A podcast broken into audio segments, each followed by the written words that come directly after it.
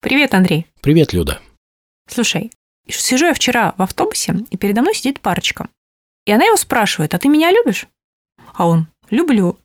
И я думаю, сейчас там она скажет, а я тебя больше, а она задает вопрос. А когда ты мне говоришь, что любишь, что для тебя это значит? Ты что вкладываешь в эти слова?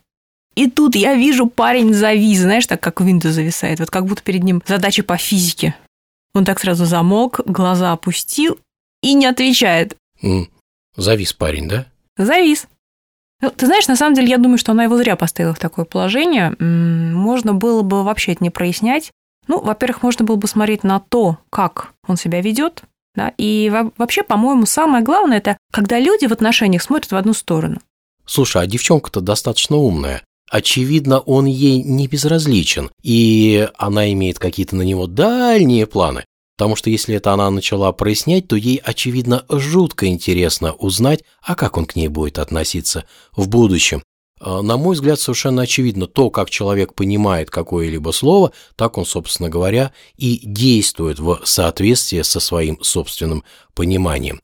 А вот то, что касается смотреть в одну сторону, ты представляешь, вот двое людей постоянно смотрят в одну сторону. То есть они при этом не смотрят друг на друга, и как следствие они не знают, что происходит с партнером, да, скажем так. То есть им этот партнер не интересен, так как они смотрят куда-то вдаль, в одну сторону.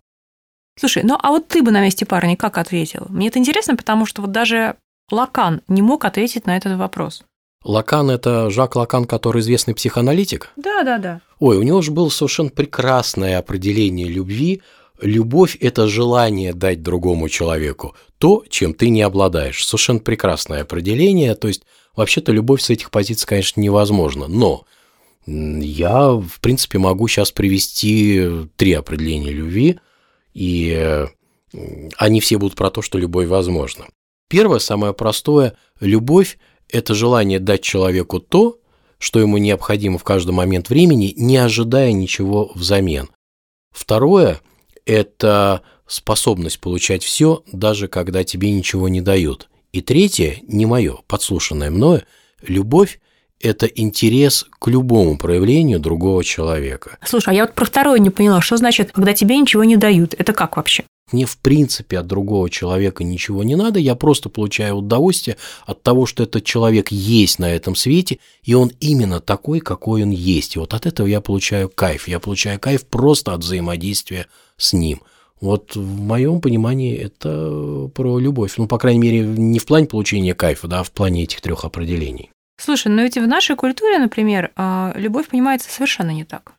А Я согласен, если мы вообще посмотрим, в каких терминах у нас говорится об отношениях мужчины и женщины, то мы обнаружим такую достаточно занятную картину. Ведь послушай, как у нас обычно говорят.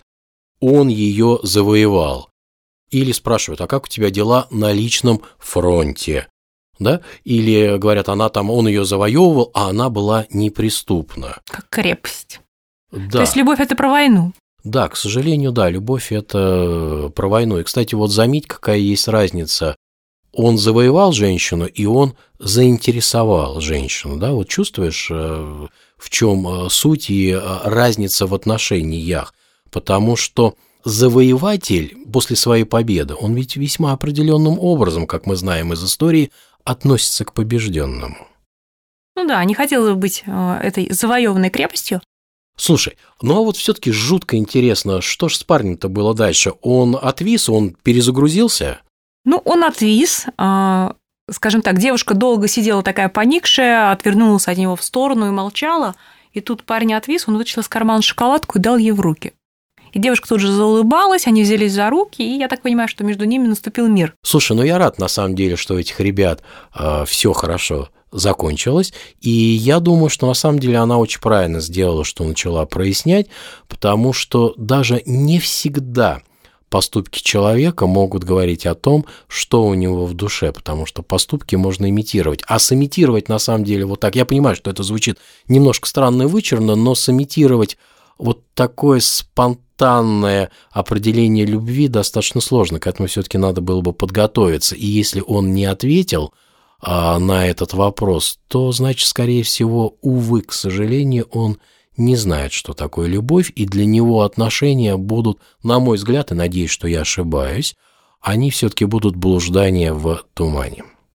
Не знаю, а, мне кажется, что на каком-то этапе, когда девушка влюблена и в животе летают бабочки, то, может быть, ей это было и не очень интересно. Но как только она из этого состояния выходит, ей уже становится интересно, а что дальше? И вот тогда уже задается этот вопрос. Ну, а я очень рад, что по нашему городу в автобусах ездят умные девушки и парни, которые умеют быстро перезагружаться – и у них всегда есть э, в кармане шоколадка, которая, в принципе-то, способна решить многие вопросы. Ну что ж, а, ты знаешь, мне было очень интересно с тобой пообщаться на тему любви. Да здравствует шоколадка.